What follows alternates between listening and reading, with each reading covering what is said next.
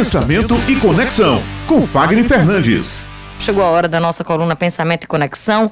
Nosso consultor Fagner Fernandes já está aqui conosco na bancada do Jornal Estadual e hoje vai trazer um, um outro questionamento aqui pra gente. Vamos explicar aos nossos ouvintes, Fagner. Neuromarketing. Como utilizar na comunicação e como utilizar também nas eleições. Está chegando a eleição, Fagner Fernandes, bom dia. Bom dia, Raio. Chegando no segundo semestre, encerrando São João, né? Encerrou. Com muita alegria. A gente vai entrar agora no segundo semestre, então o neuromarketing é uma ferramenta importantíssima para nós que trabalhamos com a comunicação. Né? O neuromarketing é a junção do comportamento de desejo de consumo associado às práticas da neurociências. Para muitas pessoas, o neuromarketing ainda não é considerado uma grande ciência, porque as pesquisas elas não são bem difundidas. Porque elas são pesquisas que vêm de resultados de empresas, de resultados exitosos e de resultados que também não foram exitosos. E aí muitas empresas elas não permitem que esses resultados eles vão a público.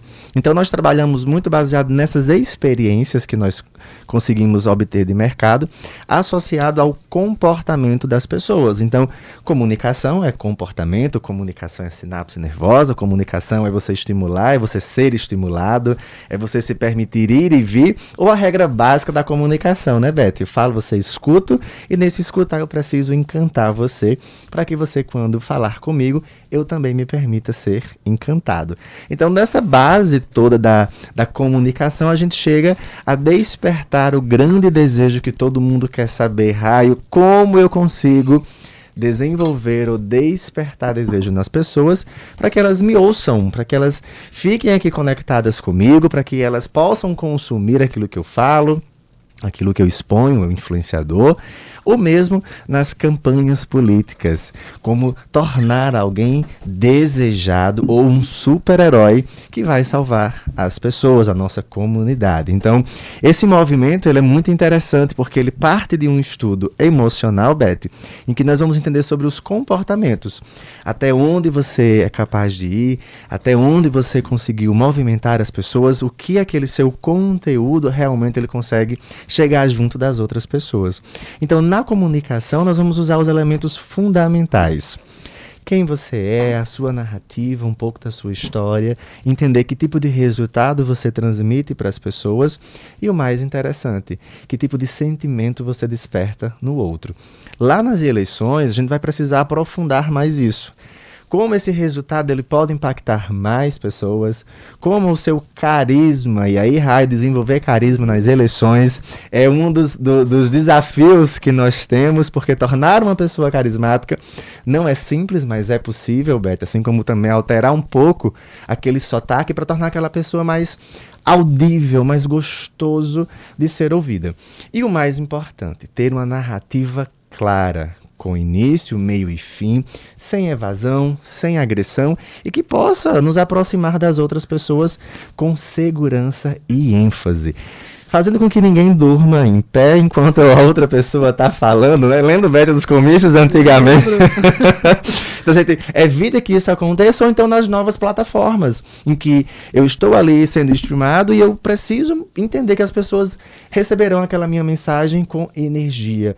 E ter energia, ter performance, né, Beto? Você que está aqui todos os dias na rádio, entende que uma performance é muito necessária. Então, vários elementos são fundamentais para que a gente mantenha aquele ritmo sem que nós nós é, a cair. Então, se você inicia o jornal bem e ao final do jornal você tem uma queda de performance, é provável que no maior horário de pico você não consiga mais conectar com as pessoas. Interessante você chamar essa questão para os comícios. Né? Durante muito tempo eram showmícios, porque é, havia todos aqueles cantores atrações musicais para manter o interesse da população que estava ali acompanhando, porque talvez só o candidato não mantivesse. Não conseguisse, que era a ideia do entretenimento. Então, Exato. com essa mudança né, comportamental, é. financeira, econômica, enfim, de todo esse jogo das eleições, nós saímos, bem lembrado dessa ideia de showmício, para transformar no comício e hoje em plataformas de fala. É. Então você precisa realmente ter uma boa performance, você precisa entender o que você faz, Não adianta de meias palavras, ou um estilo muito grosseirão, ou um estilo muito abertão. Isso não vai funcionar muito hoje. Então vamos precisar encontrar aí as ferramentas para que cada candidato, Raio, possa estar ali presente para um nicho de público. Vamos entender também que a comunicação ela não tá para todo mundo, né? né? Você é um político hoje, você é um candidato, você não vai abraçar todos, mas dentro daquela esfera, quem é aquelas pessoas, quem são aquelas pessoas que se conectam comigo?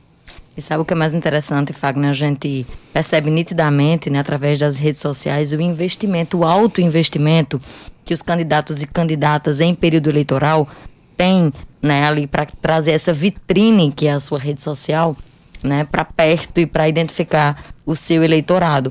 Coisa que quando o candidato ou a candidata ganha a eleição, se elege, deixa de lado perde esse fio da meada aí dessa comunicação com seus eleitores e para quem trabalha com comunicação resgatar depois esse relacionamento que é um ata e desata, ata e desata. Em período de eleição, os candidatos se aproximam do seu dos seus eleitores, mas que eu falo isso, não tô, não tô dizendo isso na rua ou em projetos, em ações. Tô dizendo isso em comunicação. Você se aproxima dos seus eleitores e logo em seguida você dispensa aquela equipe que fez o seu marketing, né? Contrata um assessor de comunicação que não dá conta de tudo é. e perde-se mais uma vez esse contato com seus eleitores. Nessa última campanha, Raia, nós tivemos prefeitos de nomes consagrados que perderam campanhas porque não havia um registro digital para a nova geração. E não foi possível criar esse registro a tempo, ou melhor, em tempo das pessoas se conectarem, porque não é só informar, a gente tem que emocionar, tem que encantar, tem que ir na memória ou criar uma memória que você possa dizer assim, eu não posso perder essa pessoa. E aí quando eles não valorizam, né, esse movimento, entender que comunicação, gente, comunicação é ciência. Eu sei que qualquer pessoa pode fazer comunicação, mas quando você tem direção, o jogo muda. Então faz muita diferença, né? E aí fica aí o desafio para os nossos colegas que tentam amarrar esses nós que ficam tão abertos durante bastante tempo. Mas a minha, meu desafio, viu, Fagner, para a próxima semana ou para a próxima vez que você voltar aqui presencial, é que a gente ensine também aos eleitores de como se defender um pouquinho dessa comunicação em massa que vai chegando durante o período eleitoral, para a gente ir criando filtros do que é puro marketing e do que é de fato um candidato que a gente deve prestar atenção. Ela tem que dar aquele fechamento sensacional. Eu já aproveitei, já, já peguei esse desafio. Desafio. desafio aceito, vamos embora, Beto. Vamos Quero lá. ver eu consegui é, falar isso em 4, 5 minutos aqui. Vamos embora. A gente, a gente, vai... a gente, dá, a gente dá mais um minutinho. No, nosso editor Lucas Duarte já está ouvindo o Jornal Estadual. A gente aproveita e é. pede aqui publicamente. Atenção, Lucas, ó, já estamos aqui já alinhados, viu?